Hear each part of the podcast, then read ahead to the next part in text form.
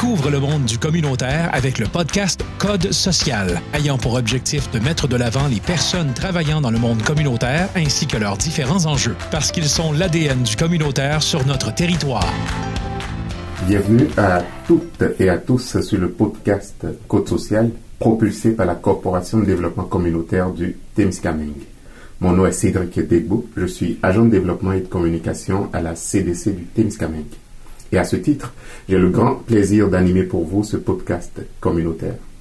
Nous parlerons aujourd'hui d'un sujet assez sensible mais d'actualité. Il s'agit de comment reprendre le pouvoir sur sa vie après une agression à caractère sexuel.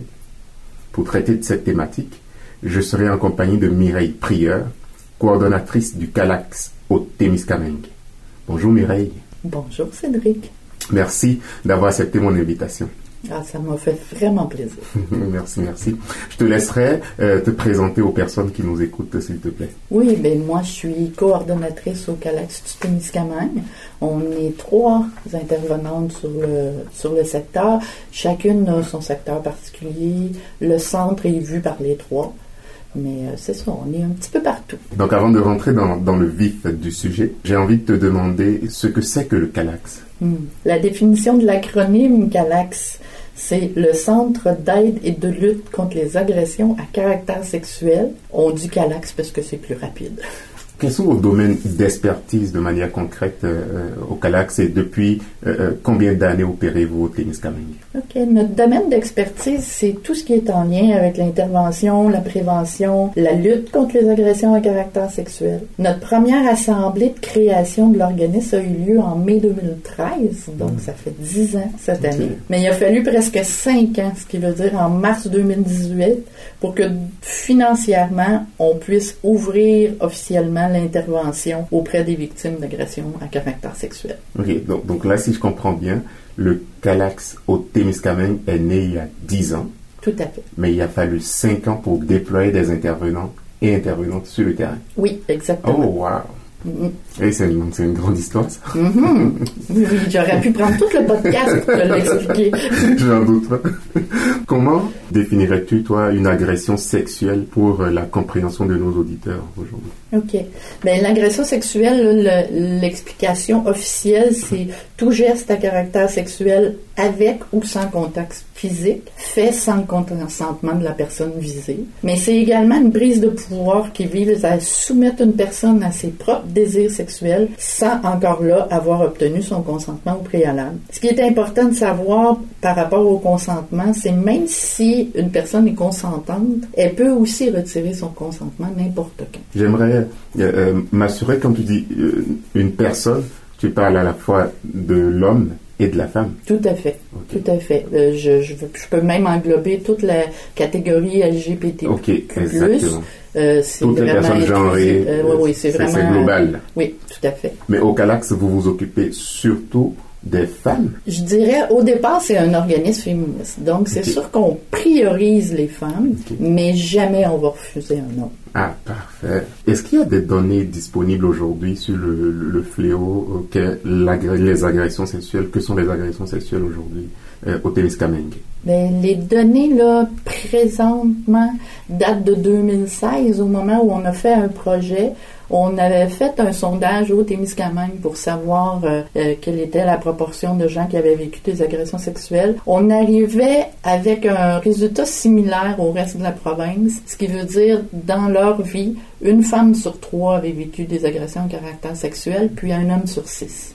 Et ça, c'est vraiment les données au Témiscamingue qu'on avait obtenues, mais ils sont similaires à celles de la province. OK. Les victimes, donc, si on résume un peu tout ce qu'on vient de dire, peuvent être des femmes, ou des hommes ou toute, toute personne genrée mm-hmm. d'agression sexuelle. Donc les agressions sexuelles en fait peuvent aussi subvenir dans, dans divers contextes si je comprends bien, euh, un contexte professionnel, familial ou social. Donc, sur la base de l'expérience du Calax au Témiscamingue aujourd'hui, quel est le, le, le, contexte le plus fréquent des agressions sexuelles que vous accompagnez? Je dirais que, bien sûr, ça dépend de la catégorie d'âge dont on peut parler. Euh, ce qu'on peut constater, nous, c'est que on est loin du mythe de la femme qui se promène dans la ruelle puis qui est agressée par un étranger. Euh, majoritairement, on va parler d'agressions sexuelles vécues par des partenaires intimes ou des membres de la famille élargie. Les statistiques au Québec parlent de 80 des victimes adultes connaissent leur agresseur et si on va du côté des enfants, les statistiques remontent à 98 le, consentement dont tu viens de parler tantôt, ça implique même euh, des époux et des épouses. Tout à fait, mais c'est quand même récent dans notre histoire, hein, parce que ça date de 1983. Avant 1983, la femme euh, dans un couple marié pouvait pas accuser son mari d'agression sexuelle parce que c'était le devoir conjugal. Ça.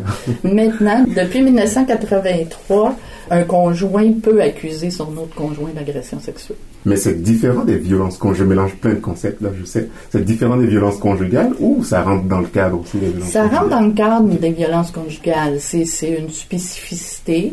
Mais quand on parle de violence conjugale, la violence sexuelle en fait partie. Quelles sont les conséquences physiques et psychologiques courantes d'une agression euh, sexuelle? Bien, bien sûr, là, tu sais, il y a les blessures physiques qui peuvent être présentes après une agression qui a été plus violent. Mais il y a également les maux de tête, les maux de ou tous les symptômes physiques reliés à un taux de stress qui devient très élevé. Psychologiquement, mais les conséquences peuvent être nombreuses en commençant principalement par tout ce qui touche l'estime de, soi. La non-confiance en soi, la non-confiance en l'autre, l'anxiété, la honte, la culpabilité, une gestion difficile des émotions, la dépression. Ça peut amener des troubles alimentaires, de l'automutilation. Mm. Comme tu vois, je pourrais continuer. Longtemps, effectivement. Mm.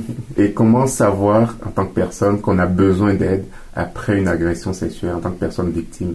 Je voulais dire, et quelles sont les ressources de soutien euh, aux victimes qui sont disponibles sur notre territoire ici au Témiscamingue? Bien, je dirais qu'une victime peut commencer à sentir qu'elle a besoin d'aide lorsque les conséquences nuisent à son bien-être. Euh, quand ça apporte un sentiment de doute de soi, de confusion, au moment où l'anxiété devient très présente, qu'on a envie de s'isoler, de plus voir personne, lorsqu'il y a des augmentations des conséquences qu'on a nommées tantôt, mm-hmm. lorsqu'on ressent des changements, le, le goût de changer, de tourner la page, de retrouver un certain pouvoir sur sa vie. Euh, les ressources au Témiscamingue, bien sûr, il y a le centre de santé et il y a nous, le Calax du Témiscamingue. Comme le Calax n'est pas ouvert 24 heures sur 24, ce qu'on offre comme possibilité dans les autres heures où nous, on n'est pas en place, c'est la ligne d'écoute spécialisée en agression sexuelle du gouvernement du Québec.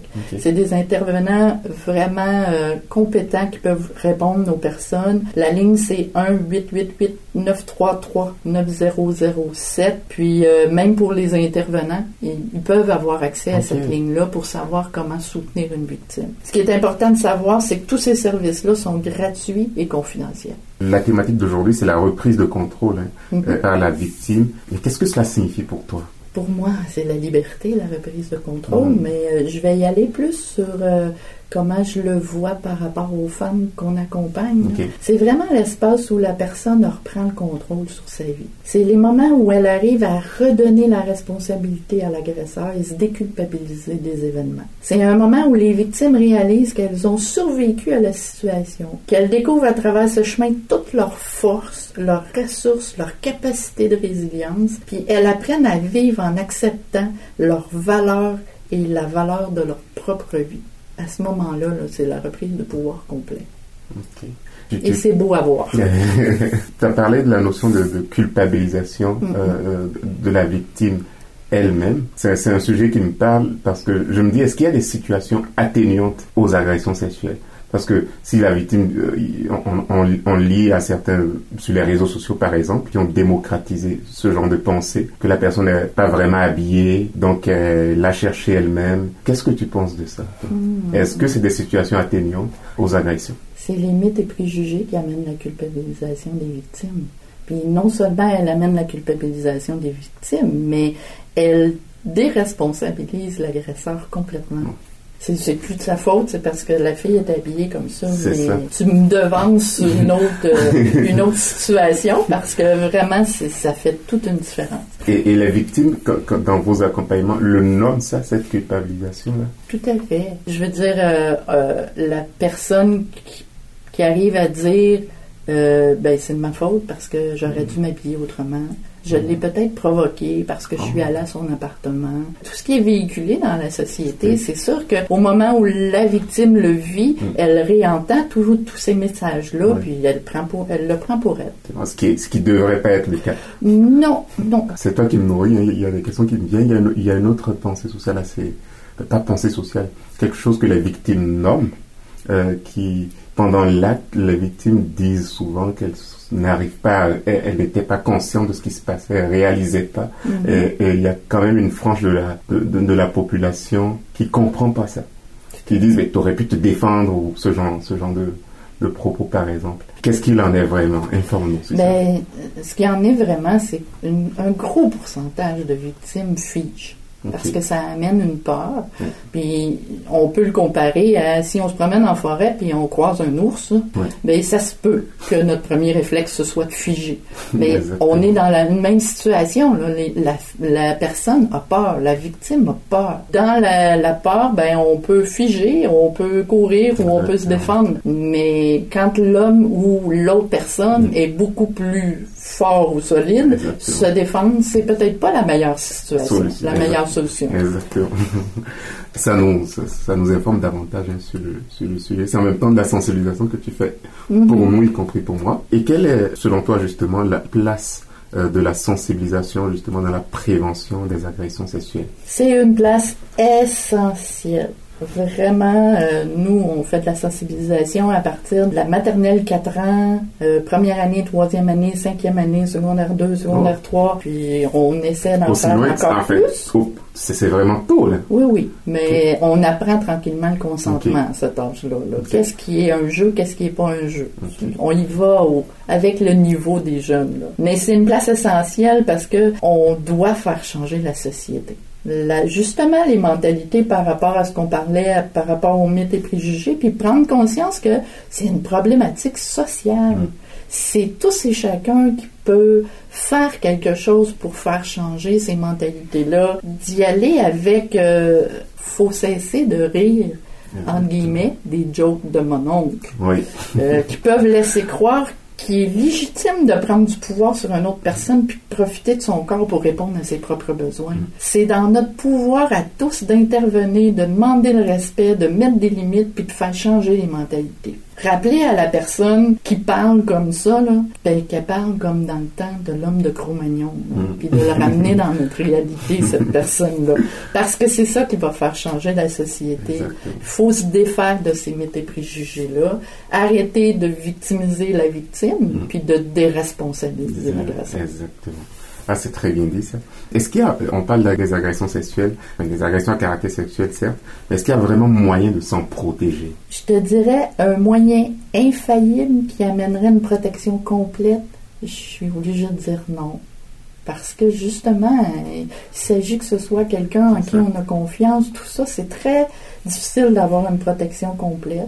Mais il y a deux choses que je trouve importantes. La première, c'est on apprend aux enfants à écouter sa petite voix, puis à écouter quand est-ce que euh, on, on va quelque part, qu'on se sent bien, qu'on se sent pas bien. Mhm. On l'apprend aux enfants, puis rendu comme adulte, on l'oublie. Mais moi, j'encourage tout le monde à écouter cette voix-là, lui faire confiance. Souvent, on le sent quand on est mal à l'aise dans une situation, qu'on n'est pas bien. Mais comme adulte, on se dit, ben non, ben non, ben non. Ben non, exactement. Mais arrêtez le ben non, ben non. Cette petite voix-là était bonne pour un enfant, elle est encore bonne Bonne. comme adulte. Ça, ça peut être un moyen de protection. Et la deuxième, la deuxième façon de se protéger, c'est de faire en sorte d'encourager notre entourage à être des témoins actifs. Ce que je veux dire par là, c'est que s'ils voient un danger, qu'ils perçoivent un danger pour nous ou pour quelqu'un d'autre autour, ben, d'aviser la personne qui est en danger, d'aller aviser l'autre personne qui serait pas correcte, de s'interposer, puis surtout de jamais laisser une personne seule en état d'ébriété qui pourrait facilement devenir une victime. Je pense que ces deux moyens-là peuvent aider dans les. À prévenir. Que dirais-tu euh, euh, actuellement à quelqu'un qui est en train de faire face aux conséquences euh, d'une agression sexuelle ou Ben, s'il y avait quelqu'un à l'écoute Mhm. qui aurait vécu une agression à caractère sexuel, mais d'abord, tout- toutes les intervenantes du Galaxy sont d'accord avec moi, qu'on est conscient que c'est une épreuve très difficile à vivre, mais qu'il est important qu'elle sache que, un, c'est pas de sa faute. Deux, que ça définit en rien ce qu'elle est et sa valeur comme personne. On lui souhaite de prendre soin d'elle, puis si la personne ressent le besoin d'en parler, on est là. De pas se gêner pour nous contacter, que on sait par expérience que d'en parler, ça atténue la honte. On pourrait ra- rappeler pour finir euh, le, le numéro de téléphone à contacter? Oui, tout à fait. Pour le Calax, contacter le Calax, ce serait le 819-629-4666. Et je rajouterais la ligne que j'ai nommée tout à l'heure en agression sexuelle qui a été placée par le gouvernement. Et c'est 24 heures sur 24. C'est le 1-888-933-9007. Merci Mireille pour toutes ces ressources que tu partages avec nous. Merci encore d'avoir participé à ce numéro du podcast Et surtout de nous avoir permis de mieux comprendre la problématique des agressions à caractère sexuel. Au plaisir de te recevoir à nouveau. Ça a été un plaisir de faire ça avec toi, Cédric. Merci infiniment. La Corporation de développement communautaire du Témiscamingue vous remercie d'avoir écouté le podcast Code social. Vous souhaitez nous poser des questions sur les sujets discutés, nous donner un sujet que vous aimeriez que l'on aborde dans un prochain épisode ou simplement suivre nos projets, nous vous invitons à nous rejoindre sur notre page Facebook CDC du Témiscamingue. Vous appréciez ce podcast et vous souhaitez nous aider à le faire grandir, nous vous invitons à partager l'épisode autour de vous.